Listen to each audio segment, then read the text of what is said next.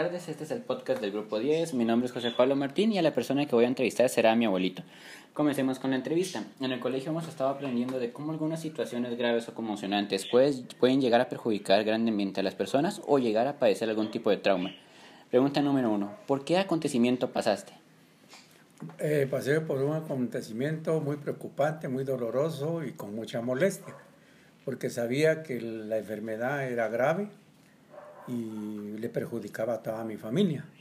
Y por lo tanto me preocupaba tanto, tanto por mi salud, sino que también por la salud de mis hijos, mis nietos y la demás familia. ¿Sí? ¿Qué emociones experimentaste al afrontar esa situación? La emoción que sentí era el saber de que ya me iba sintiendo bien, que sí había medicina para podernos eh, curar y que mi familia también estuviera bien y tranquila. ¿Sufriste algún trauma ¿Aún lo tienes o lo has tratado? Eh, sí, el, tengo un trauma en el sentido de que creo que la enfermedad todavía continúa en el país y que posiblemente pueda volver, pero quizás ya no con más fuerza, sino que tal vez con menos, con menos fuerza. Ok, pregunta número tres. ¿Cómo lograste superar ese acontecimiento?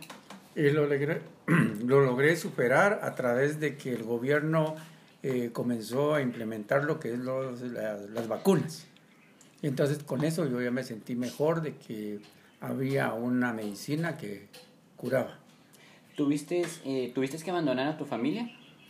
Eh, no, no pude abandonarlo debido a que no tenía para dónde irme, más que estar aquí en mi casa, solo le pedí a Dios que, que superáramos esto y que no le fuera a suceder a nadie de mi familia. Última pregunta, ¿murió alguien querido cercano a ti? Eh, sí, murió un familiar que, que, es el tío de mi esposa allá en Chimaltenango, en Zaragoza. Y nos sentimos muy tristes, preocupantes por lo que había sucedido, porque y demás conocidos también que fallecieron. Gracias por tu tiempo, abuelito, y por responder a estas preguntas, y gracias a ustedes por su atención.